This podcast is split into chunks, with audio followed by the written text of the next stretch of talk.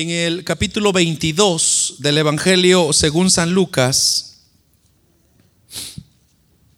Y vamos a leer el versículo 39 en adelante. Y cuando usted lo tiene, pues nos dice un fuerte amén. Quería decirles también que ahí tenemos unas Biblias que hemos comprado. Si usted quiere alguna Biblia, eh, usarla, ahí está, hermanos, con todo gusto. Eh, puede usarla. Eh, todo es para el mismo beneficio de la obra del Señor. Amén. vamos, hermanos, a leer del versículo 39 del capítulo 22 del Evangelio según San Lucas. Lo tenemos, ¿verdad, hermanos? Dice entonces la palabra del Señor, y saliendo se fue, como solía, al monte de los olivos, y sus discípulos también le siguieron. Cuando llegó a aquel lugar, les dijo, orad que no entréis en tentación. Y él se apartó de ellos a distancia como de un tiro de piedra y puesto de rodillas oró, diciendo, Padre, si quieres pasa de mí esta copa, pero no se haga mi voluntad sino la tuya. Y se le apareció un ángel del cielo para fortalecerle. Y estando en agonía oraba más intensamente.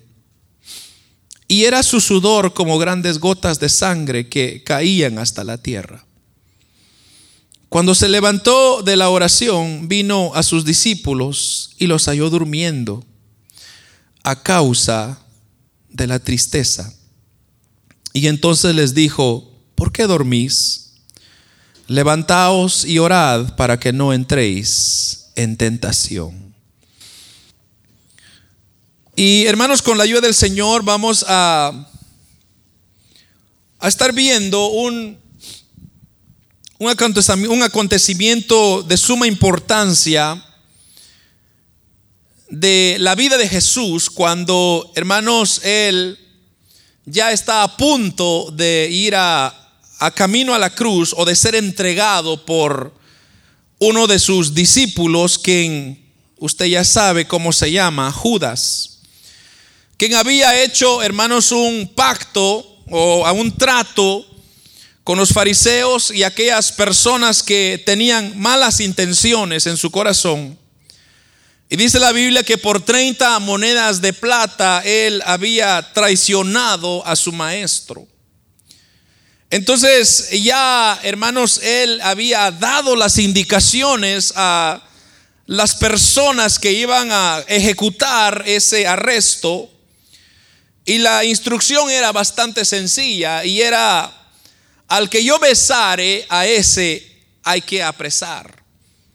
Ahora, cuando yo veo esas palabras de Judas, como que él estaba diciéndoles, como que si yo les voy a dar una, una seña, como que si ellos no conocieran quién era Jesús. Ahora usted sabe, hermanos, ya Cristo ya llevaba más de tres años de ministerio y él había estado predicando. Entonces, todos sabían quién era Jesús.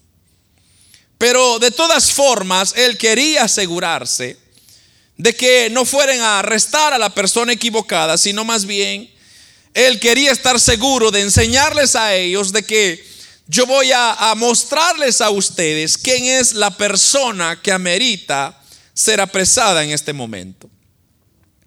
Pero entonces antes, un poquito antes, porque los siguientes capítulos que no versículos que no leímos es donde narra eso lo que le estoy diciendo.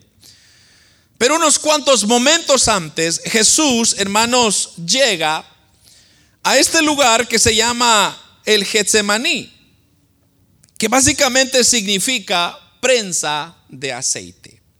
Ese es lo que, lo que se refiere. Getsemaní significa prensa de aceite. Y básicamente el Getsemaní, hermanos, era un pequeño jardín lleno de olivos a las faldas de este monte de los olivos, como dice ahí el versículo 39 que leímos.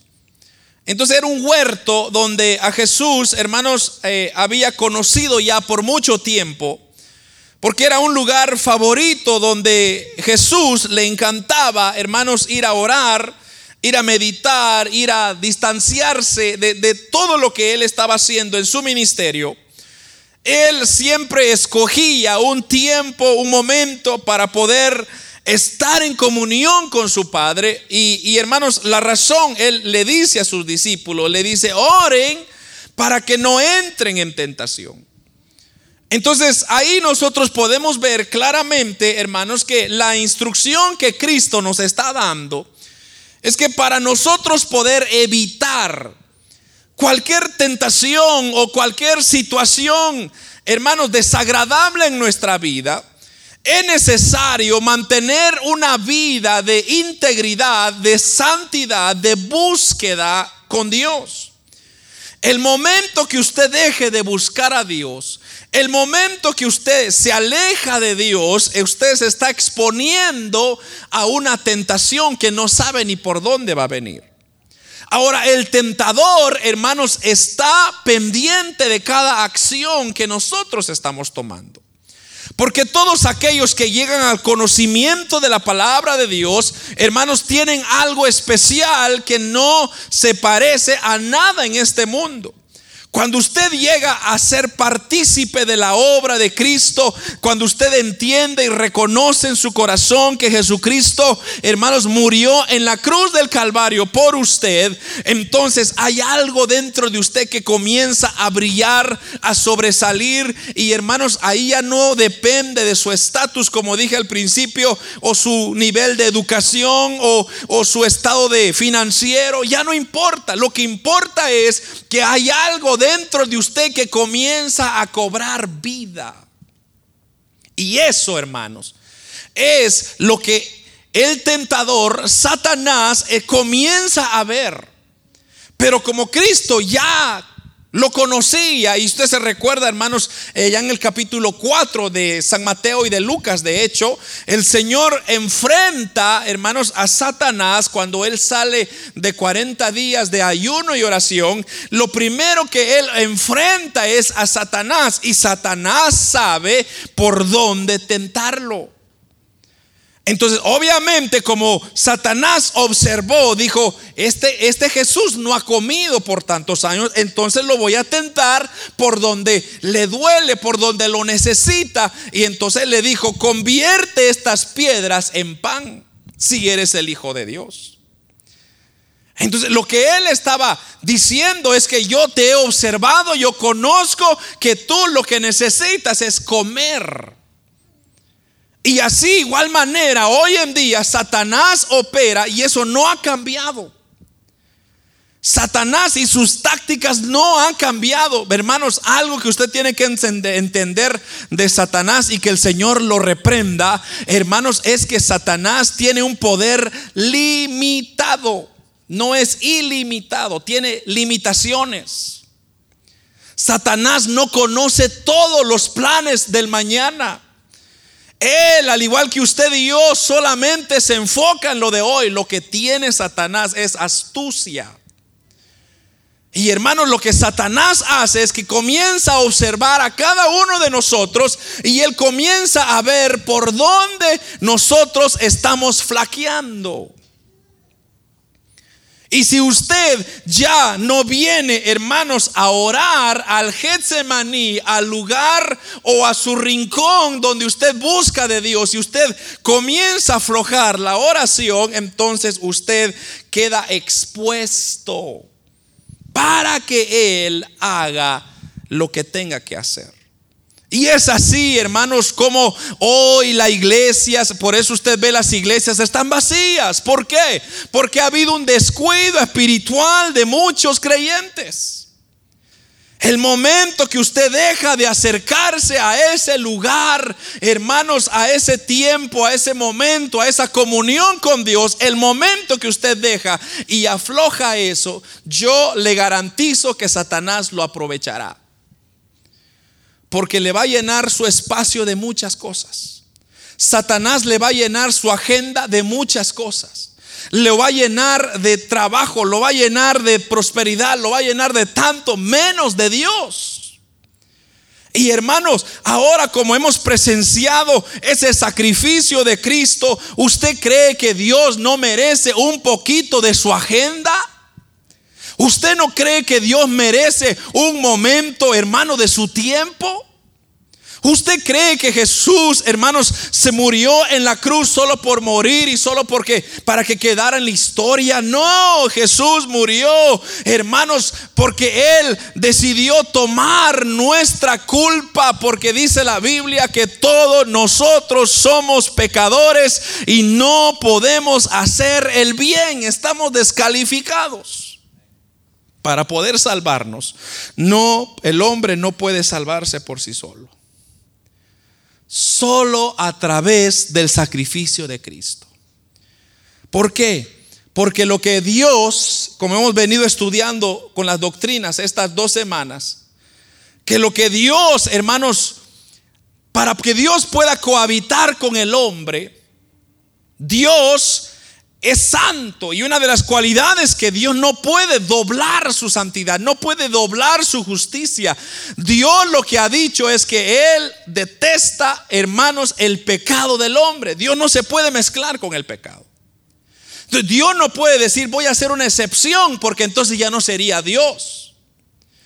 Entonces tiene que haber un elemento que nos acerca a Dios y ese elemento se llama Jesucristo de Nazaret aquel que murió y pagó y es un sacrificio completo por la humanidad, solo hay que reconocerlo como nuestro Señor y Salvador. Entonces Él se pone entre Dios y el hombre, Jesucristo.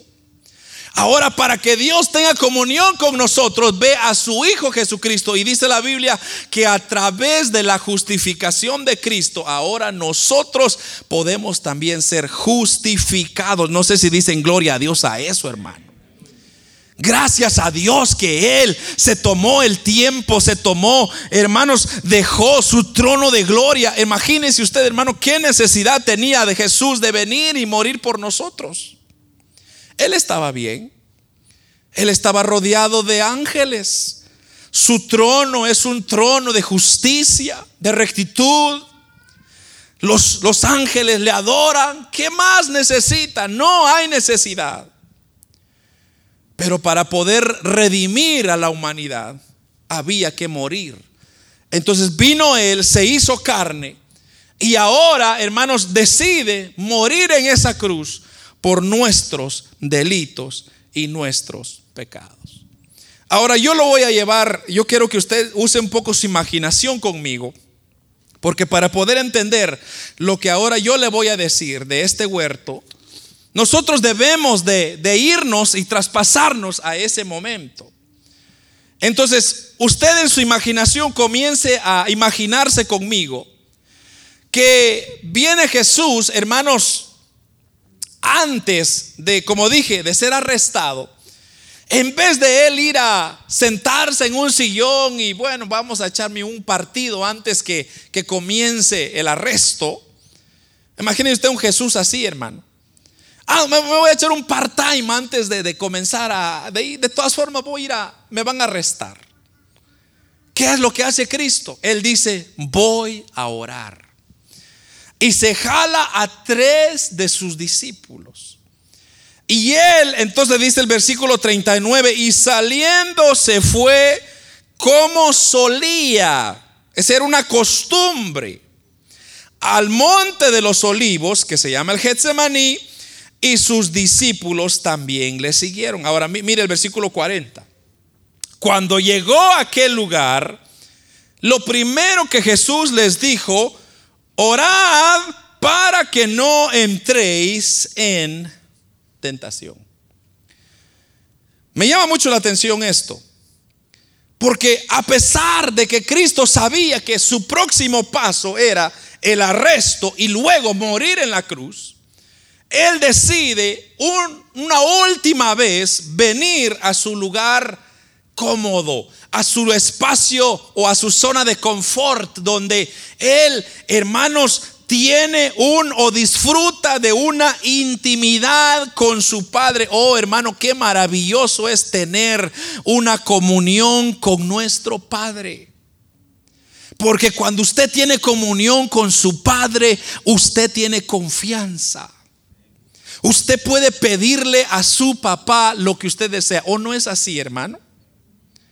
Pero si usted está peleado con su papá, usted se atrevería a ir y preguntarle algo. Papá, mira, necesito algo. Me, regala 100 dólares. ¿Usted cree que su papá, molesto, enojado con usted de su mal comportamiento, le va a decir, claro que sí, hijito, pues seguite por tanto mal, aquí te va? Entonces, cuando uno se porta bien con su padre, uno tiene confianza.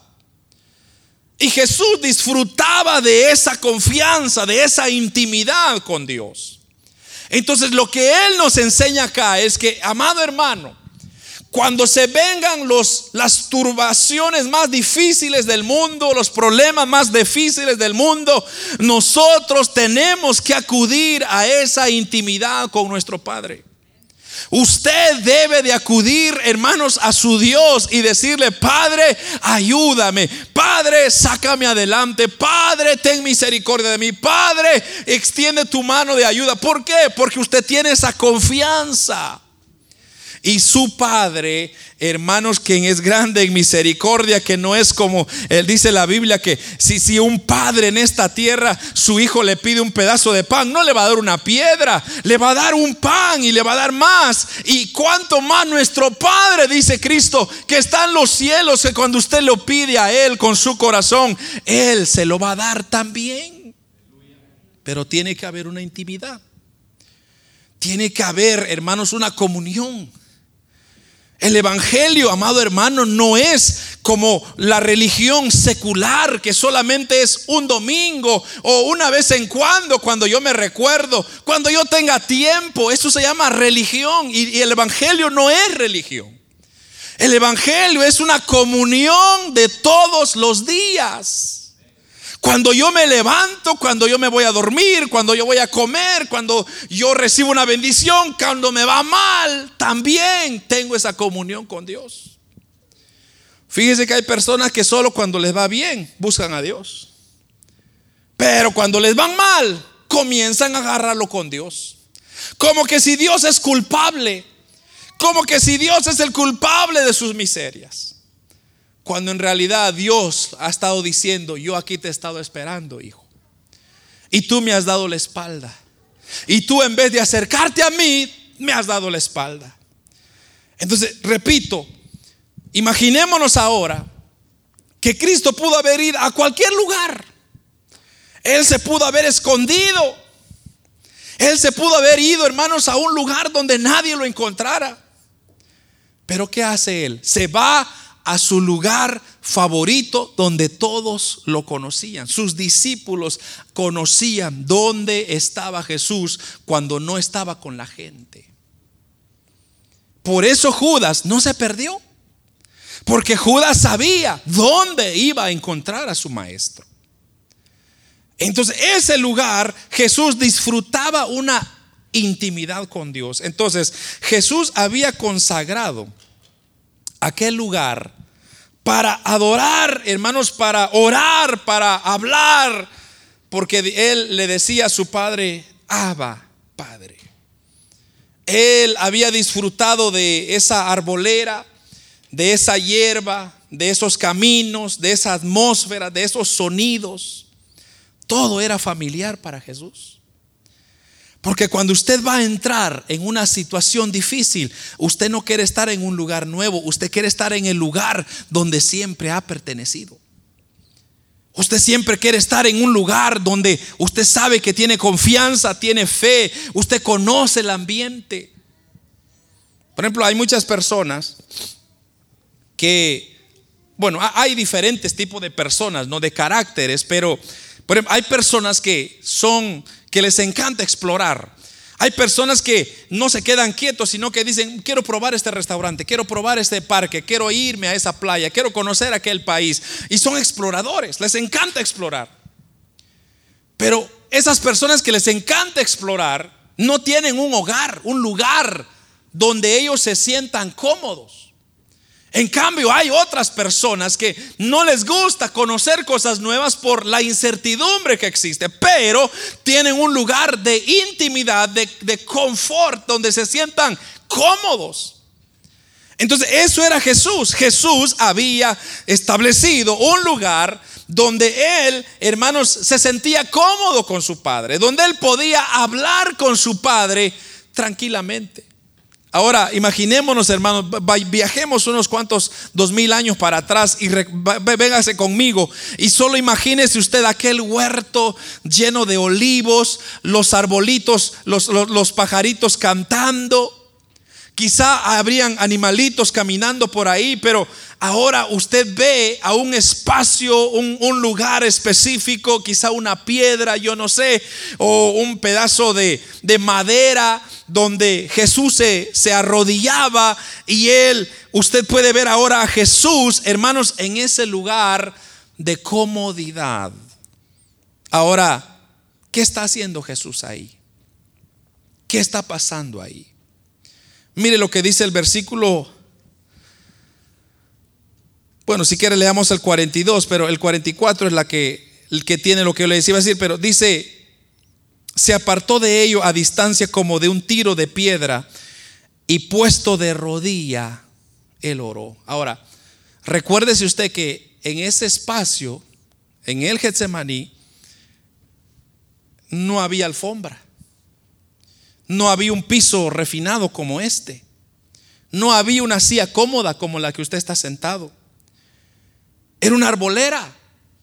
Y lo primero que él hace es ponerse de rodillas.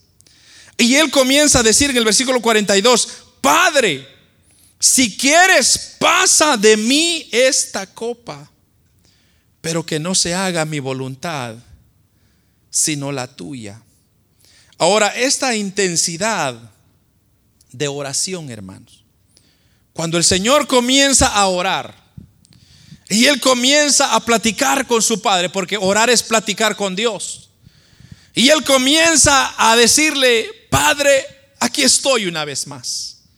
Yo ya estoy por culminar mi función por la cual vine a esta tierra. Pero no quiero iniciarlo si tú no estás conmigo. Yo no quiero ir a la cruz si tú no vas conmigo. Porque recuérdese usted que él estaba en su humanidad, 100% hombre. Entonces él dependía, tenía que depender de Dios. Y hermano, aquí hay una tremenda lección para todos nosotros los seres humanos y para todo ser humano. Usted, hermano, puede tener y creerse todo lo que usted quiera, pero si Dios no está con usted, de nada sirve.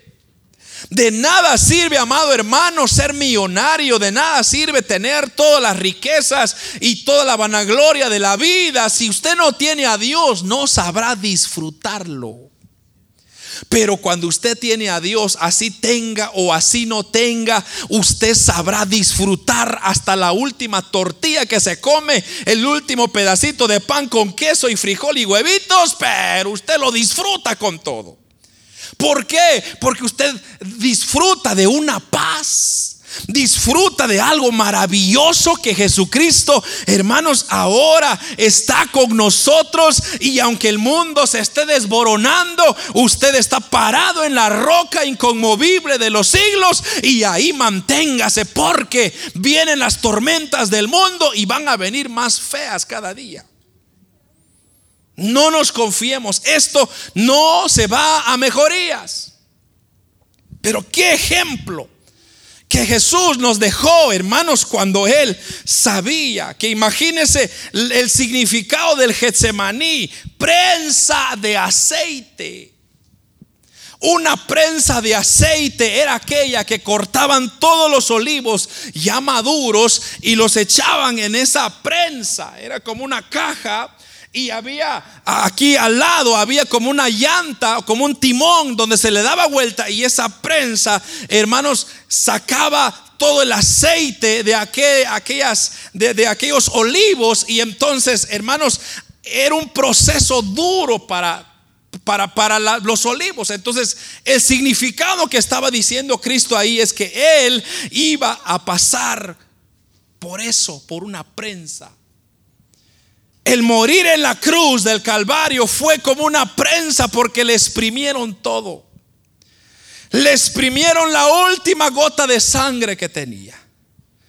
Lo clavaron, hermanos, de sus manos y de sus pies. Le pusieron una corona de espinas. Le quebraron, hermanos, el costado, dice la Biblia. ¿Todo por qué? No más porque Él quería hacerlo. No, hermano, lo hizo por usted y por mí. Él estaba pensando en usted y en mí. Él estaba pensando y dice, yo lo voy a hacer. Padre, le dice aquí en el versículo 42, Padre, si quieres pasa de mí esta copa. Cuando él estaba diciendo esas palabras a su papá, era diciéndole, ¿será que alguien más lo puede hacer? ¿Será que alguien más puede tomar este lugar que voy a tomar yo? Pero luego le dice, pero que no se haga mi voluntad sino que se haga tu voluntad.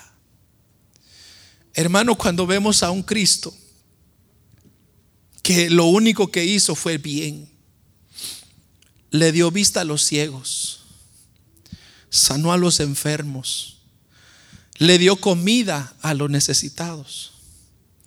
Cuando vemos a un Jesús que no vino a juntarse con, con la gente buena con los políticos, con los fariseos, los saduceos, porque ellos se creían, oh hermano, nosotros somos los cristianos, pero odiando a las personas. Y cuando miraban a Jesús que Él se acercaba a los pobres, a las viudas, a las prostitutas, a las personas de la calle, y Él se sentaba con ellos y comenzaba a comer con ellos, le decían, ¿cómo se va a llamar este el Mesías? ¿Cómo va a ser este el Cristo? Cuando lo que Él está haciendo se está haciendo del fango, de la gente que no sirve para nada, de la sociedad abandonada esas personas y esa sociedad abandonada éramos nosotros.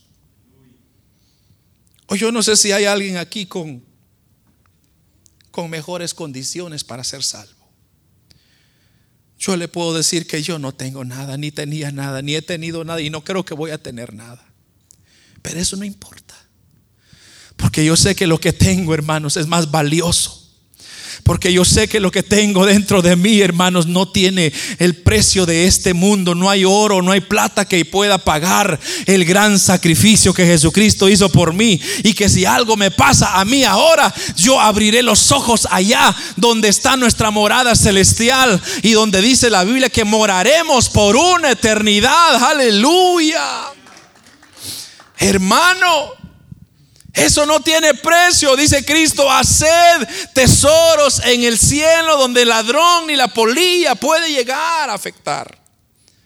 No hagamos tesoros en la tierra, hermano, porque cuando usted comienza a meterse más tierra, más tierra, pues aquí se va a quedar con su tierra. Y usted no tiene gran idea, hermano, ni la más mínima idea de lo que se le viene a esta tierra. ¿Sabe por qué el hombre está explorando otros lugares? Porque el hombre sabe que esta tierra se va a ser destruida pronta. Entonces, según ellos, se van a poder escapar a otros planetas. Pero dijo Dios, aunque estén en las estrellas o debajo de las estrellas o debajo del mar, donde quiera que ustedes estén, yo ya los vi, yo ya los conozco. De ahí mismo te voy a derribar, dijo el Señor. Entonces no hay escapatoria.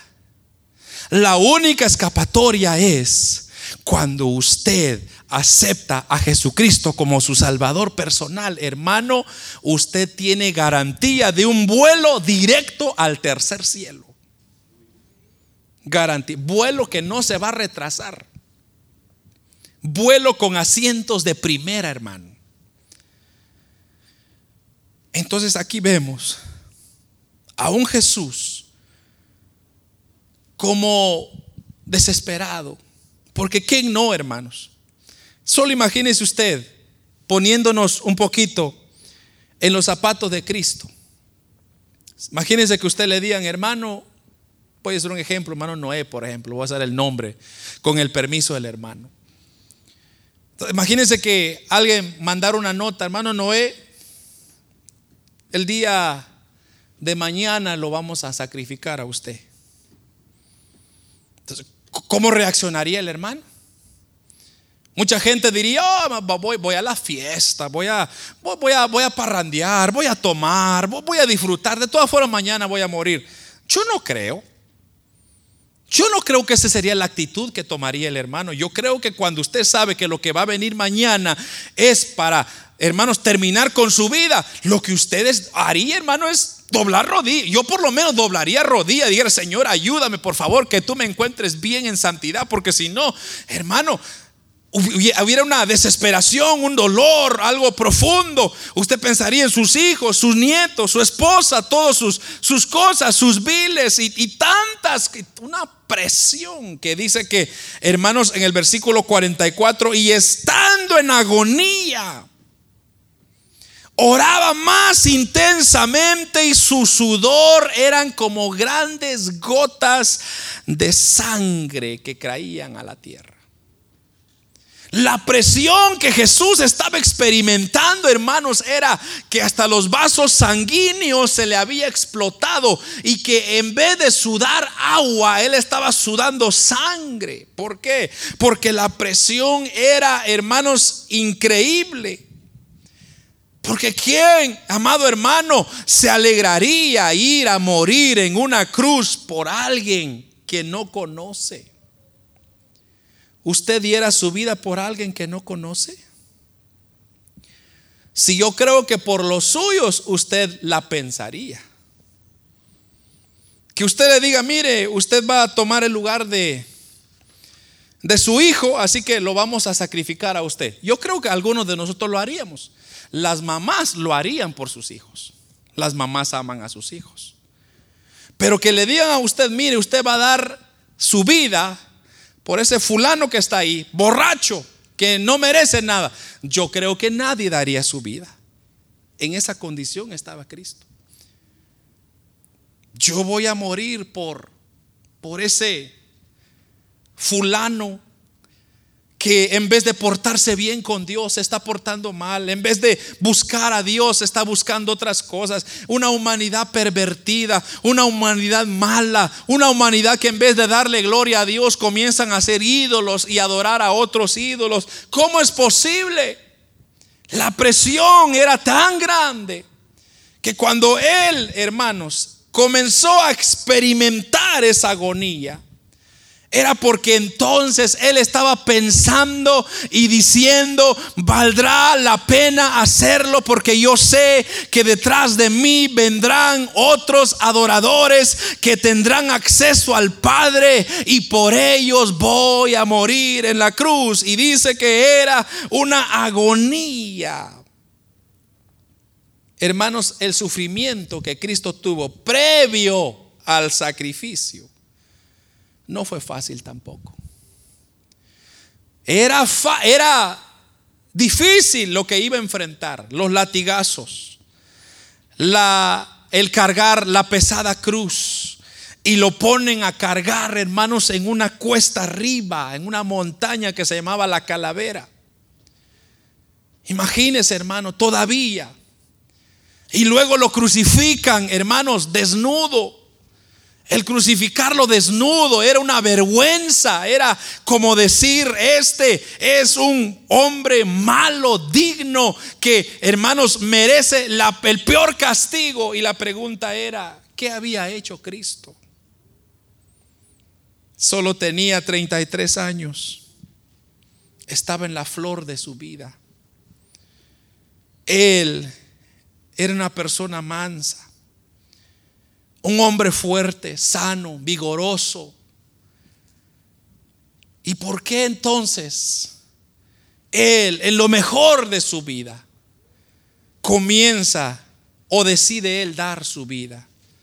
Sencillamente, hermanos, por usted y por mí. No hay otra explicación. Dice que cuando él, hermanos, se levantó, o es más, antes, dice el, versículo 43, dice que cuando él estaba en esa agonía, dice que los ángeles del cielo vinieron y le consolaron. ¿Sabe por qué los ángeles vinieron del cielo.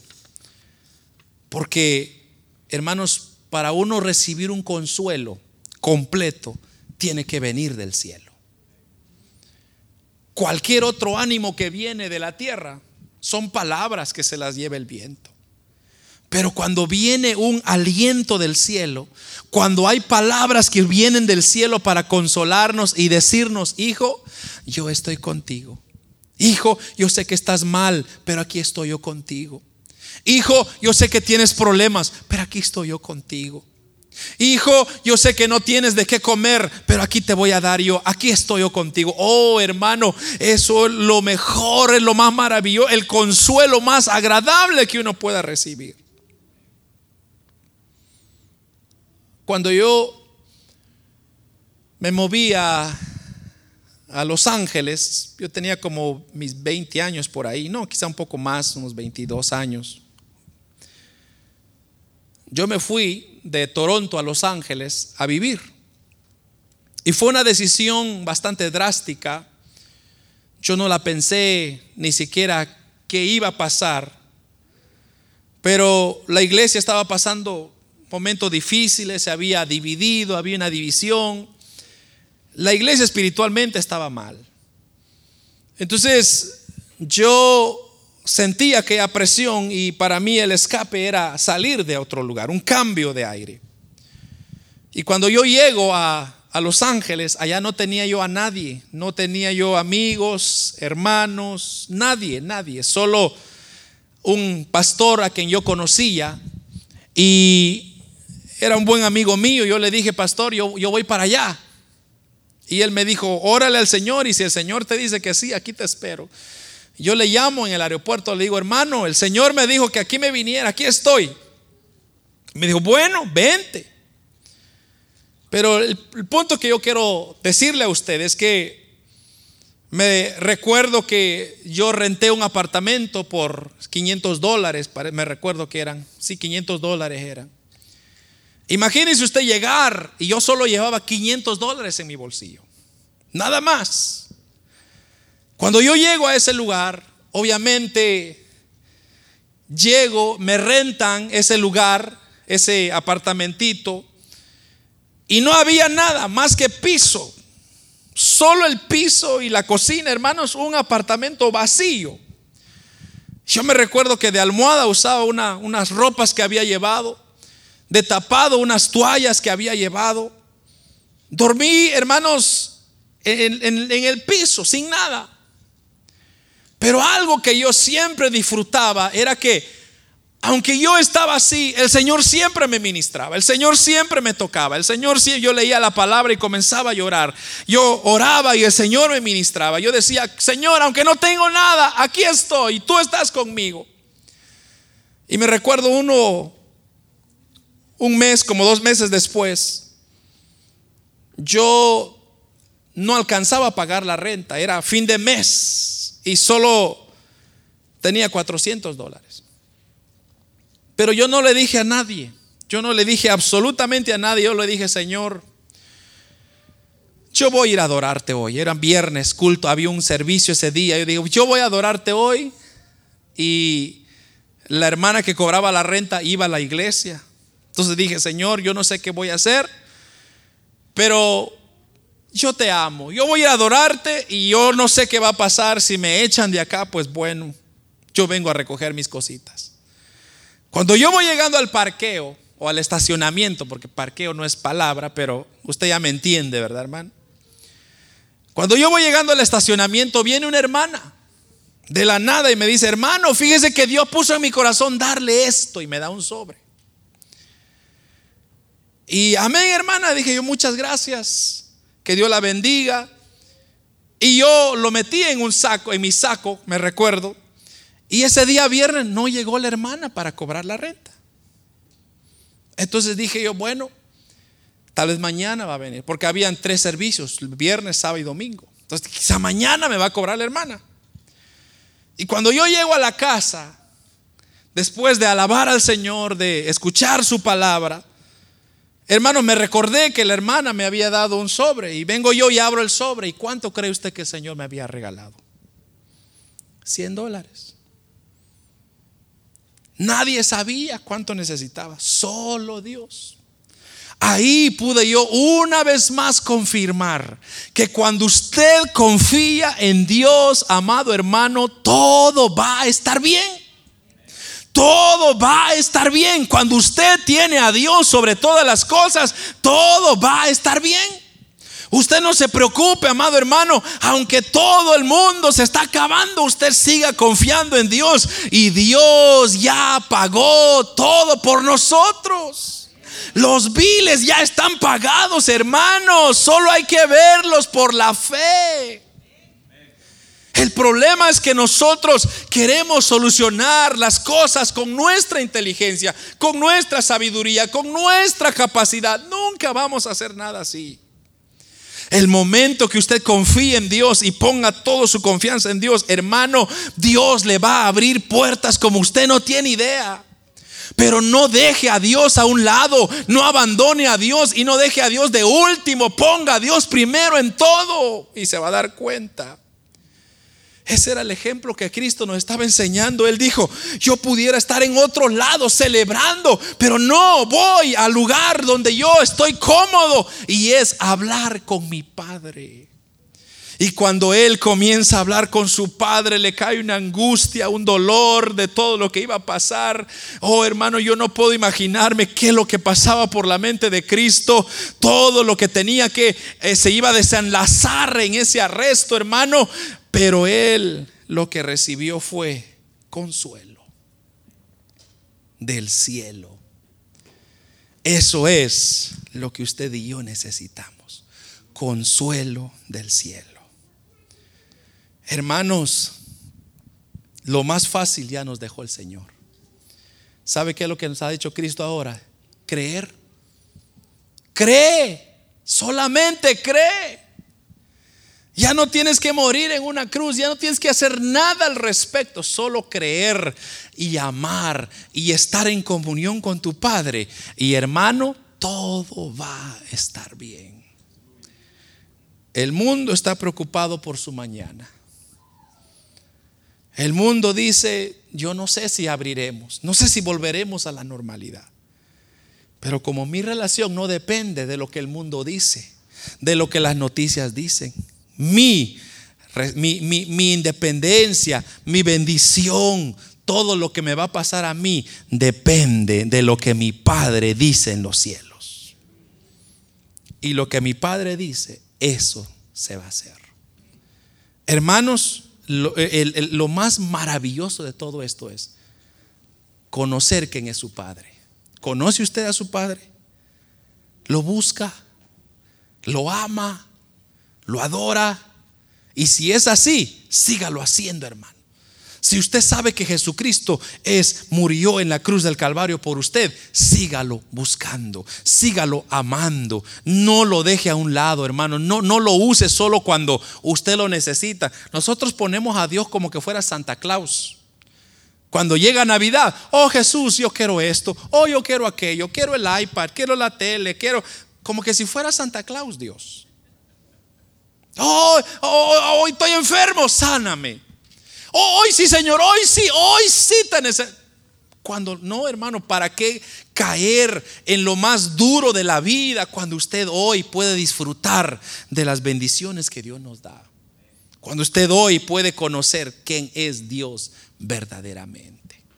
Amémosle, hermano, sirvámosle, caminamos, procuremos, hermanos. Este lugar es el único lugar donde tenemos paz. ¿O no tiene paz usted aquí? Yo tengo paz aquí.